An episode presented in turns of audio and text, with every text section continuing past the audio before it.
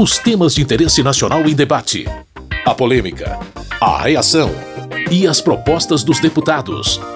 Fatos e opiniões. Olá, meu caro, minha querida ouvinte, você que também baixa o programa no seu agregador de podcast de preferência. Eu sou Carlos Oliveira. Seja muito bem-vindo, muito bem-vinda ao Fatos e Opiniões de hoje. Acompanhe aqui uma parte dos principais debates que ocorreram no plenário da Câmara nos últimos dias. Numa semana mais curta por causa do feriado, os temas do foco foram o novo Código Eleitoral, as manifestações, bem como as repercussões do 7 de setembro. A gente começa pelo novo Código Eleitoral. Trata-se de um mecanismo que junta num só arcabouço jurídico todas as normas do sistema de eleições no Brasil, além de incluir novas regras. No início dos debates, houve um requerimento do Partido Novo para se retirar a proposta de pauta. O deputado Marcel Van Hatten, do Novo do Rio Grande do Sul, explicou as razões para isso. Esperamos que, se não for votado hoje, também não seja pautado a tempo de que as mudanças valham para as próximas eleições, porque entendemos que esse projeto deve ser encaminhado a uma comissão especial, lá ser melhor debatido. Há muitos temas polêmicos, outros tantos que precisam de fato ser melhor esclarecidos. A colega de partido de Marcel Van Hatten e deputada por São Paulo, Adriana Ventura, também pediu a retirada do Código Eleitoral da pauta de votações. A gente está diante de um novo Código Eleitoral, que é uma proposta extensa, abrangente, que revisita décadas de debate legislativo em alguns meses e ainda sem considerar todo esse período. A matéria não está madura para que possamos apreciar o mérito hoje. E eu também gostaria de manifestar, assim, que eu discordo de alguns colegas que falam que conversaram com todos os partidos. Eu acho que cada um pode falar do seu partido, porque com o meu partido não teve amplo debate.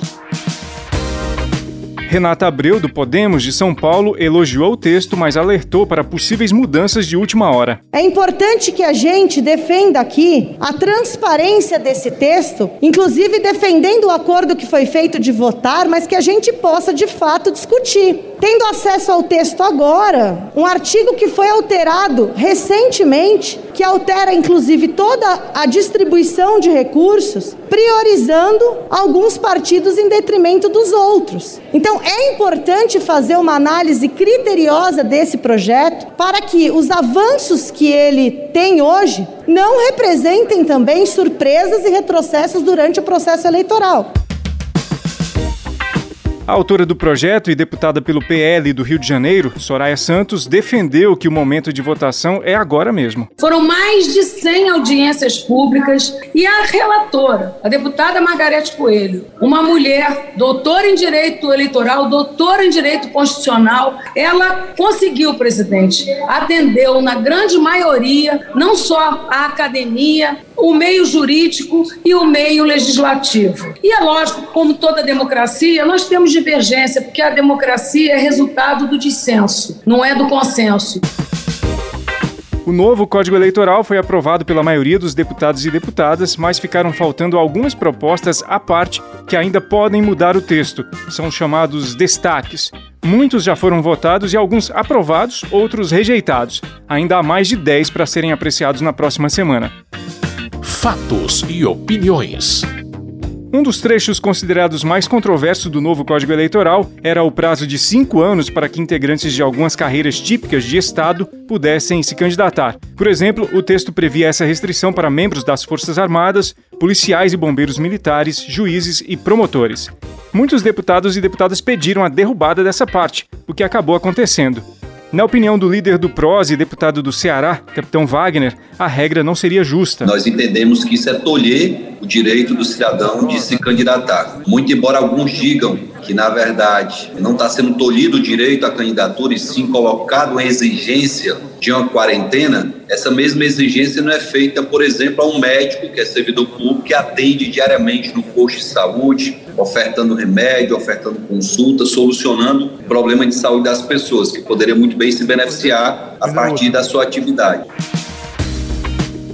Para Isnaldo Bulhões, líder do MDB e deputado de Alagoas, a quarentena serviria como um tipo de controle a eventuais usos da função pública com fins políticos. As experiências mostram a importância da participação de carreiras na política, mas sem dúvida nenhuma a impossibilidade de usarem a função e o instrumento num curto período de tempo com a proximidade da eleição. Portanto, a quarentena é muito importante para corrigir esses equívocos. O deputado capitão Alberto Neto, do Republicanos do Amazonas, disse que já existem restrições no caso específico dos policiais militares. Qualquer militar do nosso país tiver menos de 10 anos, só ele concorrer, ele já está fora da corporação. E lógico que ele tem uma família para sustentar, ele não vai sair da corporação, ele tem que então esperar 10 anos de serviço policial, de serviço militar, para poder concorrer, policial militar, bombeiro militar, para concorrer uma eleição. Então já é muito complicado, é muito difícil um militar entrar dentro desse processo democrático. A Constituição, como nós vimos no governo militar, já colocou essa regra muito dura. E o texto deixa uma regra mais dura ainda. Marcelo Freixo, do PSB do Rio de Janeiro e líder da minoria, enxerga algumas razões plausíveis para se estipular essa quarentena. Esse debate da quarentena é um debate que precisa ser feito com muito mais calma, com muito mais fôlego, sobre a questão da carreira do Estado mas a gente precisa ter um cuidado muito grande com as polícias, principalmente no momento onde, diante de um governo tão desqualificado como esse, claramente os policiais são usados para propósitos não democráticos. A gente está assistindo o tempo inteiro quando o presidente Jair Bolsonaro se preocupou muito pouco com as polícias, anunciando o seu discurso. E agora se utiliza das polícias para um projeto que não é democrático, que não é republicano. Depois de muita argumentação sobre o assunto, por uma pequena margem, aqueles que propuseram retirar a previsão da quarentena de cinco anos para que integrantes de algumas carreiras típicas de Estado pudessem se candidatar venceram a disputa e o trecho foi excluído do texto. Fatos e opiniões. Um outro tópico do novo Código Eleitoral, igualmente muito explorado, foi a possibilidade de uma janela de dois em dois anos para que políticos que tenham mandatos de vereadores e deputados, por exemplo, possam trocar de partidos. Para muitos, essa medida enfraqueceria os partidos. O deputado Paulo Teixeira propôs uma mudança no texto para manter a janela como é hoje, ou seja, a cada quatro anos. Isso enfraquece a fidelidade partidária. A fidelidade partidária passou a ter um período de existência de apenas dois anos. Esse dispositivo, inclusive, ele contraria todo aquele dispositivo anterior que dialoga sobre fidelidade partidária. Há aqui uma punição forte para o parlamentar infiel, mas há uma flexibilização desse Instituto da Fidelidade Partidária na medida em que permite que em cada dois anos possa haver uma mudança de partido. A Cássio Favacho, do PROS do Amapá, defendeu o texto e disse que a janela de dois em dois anos favorece aspectos regionais da política. Na prática, regionalmente, tem partidos aqui que definem que só querem focar na candidatura de governo, só querem focar na candidatura de Senado. E às vezes tem um vereador que quer ser candidato a deputado federal, mas o partido, pelo arco de aliança, muitas vezes não lança essas candidaturas a deputado federal. E a gente oportuniza ele migrar a um partido que tem um projeto a deputado federal ou em outras cadeiras no Congresso Nacional. Para Joaquim Passarinho, do PSD do Pará, a janela mais longa para a troca de partidos é melhor para o sistema político como um todo. Quem se elege para aquele partido precisa cumprir o seu mandato no partido e quando ele for a reeleição dele nos próximos quatro anos, ele pode solicitar a mudança de partido. Se nós fizermos isso e flexibilizarmos, fazendo com que a cada dois anos nós possamos mudar de partido, nós estamos enfraquecendo os partidos políticos nesse país, que já tem problemas sérios, e nós estamos retroagindo e retrocedendo ao que era antigamente, fazendo com que os partidos sejam apenas passagem para os políticos. Henrico Mizazzi, deputado por São Paulo e líder do Partido Verde, também defendeu manter a regra como está hoje, ou seja, a possibilidade de troca de partido a cada quatro anos. Os partidos políticos, em qualquer democracia digna desse nome, são as instituições que canalizam, organizam e vocalizam as ideologias políticas presentes na sociedade. E dessa maneira, cumprindo essa função, organizam as divergências para que a democracia seja possível, para que governar um país diverso e plural seja uma empreitada factível. E para que os partidos desempenhem corretamente essa função, é preciso que haja um grau de fidelidade partidária bastante avançado. Essa tese foi aprovada pela maioria e a regra de troca de partidos para quem tem mandatos de vereadores e deputados permanece como é, a cada quatro anos. Fatos e opiniões. Por se tratar de uma proposta de quase 900 artigos, foram sugeridas inúmeras modificações no relatório da deputada Margarete Coelho, uma emenda incluída foi a que mantém inelegível um político que renunciara ao mandato para fugir da cassação. O autor dessa emenda, deputado Elias Vaz, do PSB goiano, explicou por que entende que a medida é necessária.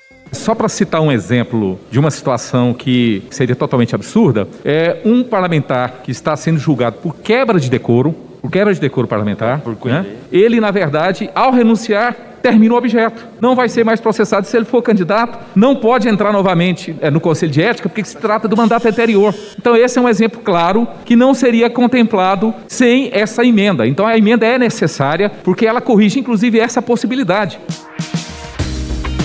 Na opinião da relatora do novo Código Eleitoral, Margarete Coelho, deputada do Progressistas do Piauí, a questão é mais complexa do que parece. A renúncia por si só é um ato legítimo, é um ato voluntarioso, é um ato subjetivo. Alguém ser penalizado pelo fato de renunciar, que é um ato lícito, é um exagero. Isso não quer dizer que alguém que renuncia ao mandato vai deixar de responder o processo que foi aberto e que foi instaurado em seu desfavor. Ele vai continuar. Se é um crime de improbidade administrativa, ele vai responder por esse crime. E se for condenado por esse crime, então ele ficará inelegível por conta de uma condenação em um devido processo legal, onde ele se defendeu, onde ele apresentou as razões dele.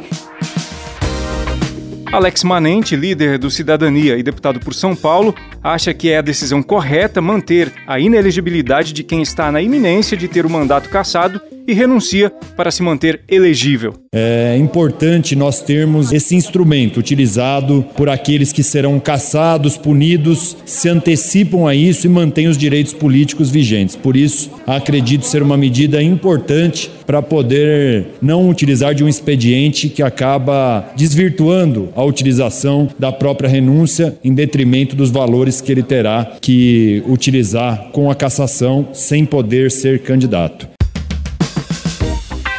Contrariamente, Orlando Silva, do PCdoB de São Paulo, acredita que pode haver atropelo à presunção de inocência. Um princípio que nós introduzimos nesse projeto de lei complementar do Código Eleitoral é indúbio pro sufrágio, que é a ideia de valorização do voto. O tipo, tal qual está escrito aqui, nos termos que está escrito, ele é muito aberto. Ele faz referência a uma petição que pode dar causa lá adiante ou não a uma condenação. E é por isso que, na minha percepção, esse tipo tão aberto, tal qual está posto no texto, ele pode dar margem para injustiças.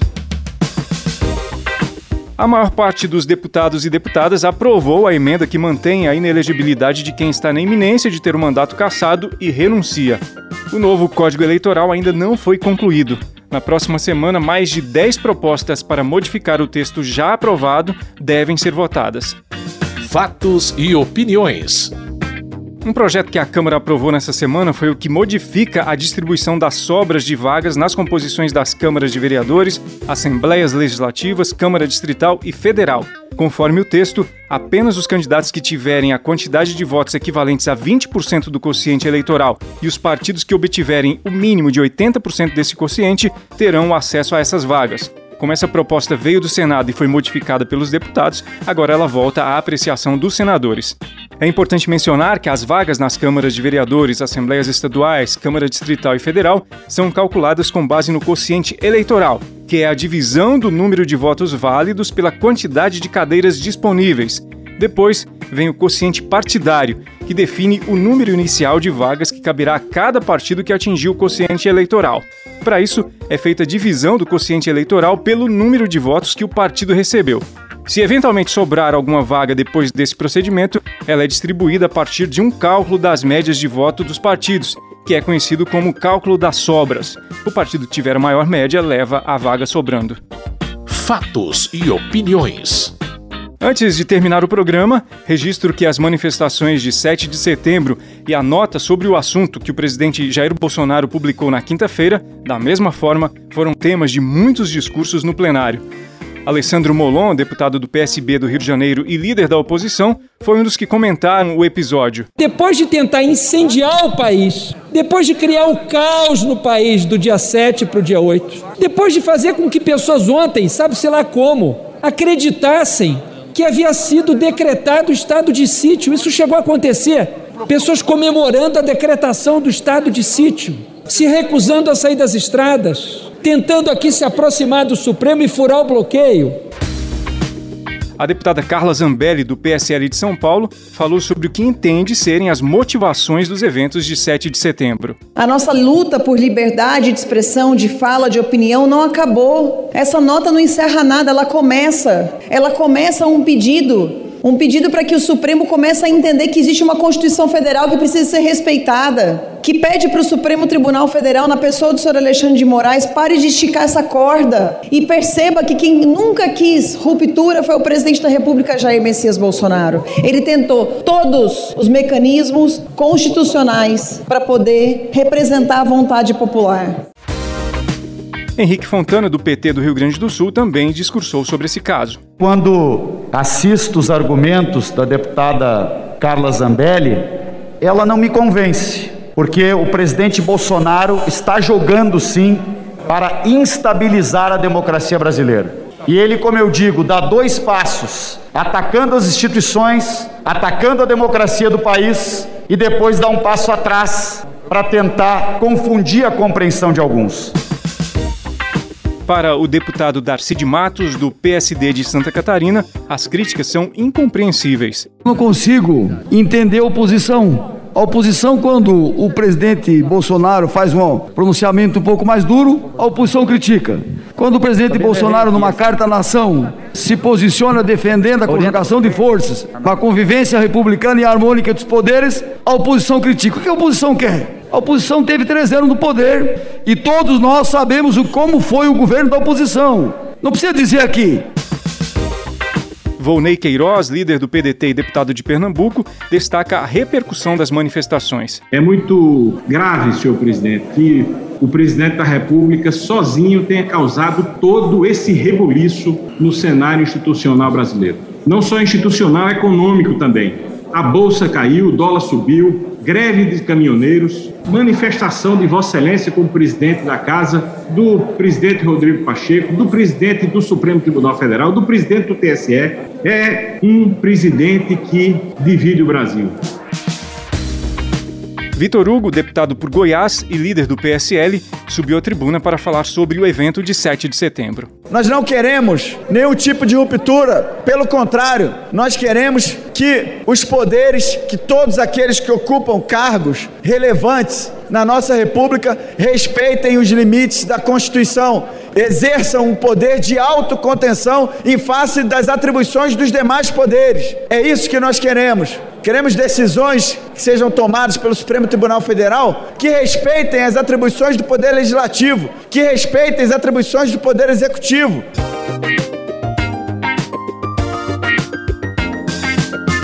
Com sonoplastia de Tony Ribeiro, esse foi o Fatos e Opiniões de hoje. Eu lembro que se você quiser ter acesso a mais detalhes de todos os projetos debatidos e votados pelos deputados e deputadas, acesse o site www.câmara.leg.br.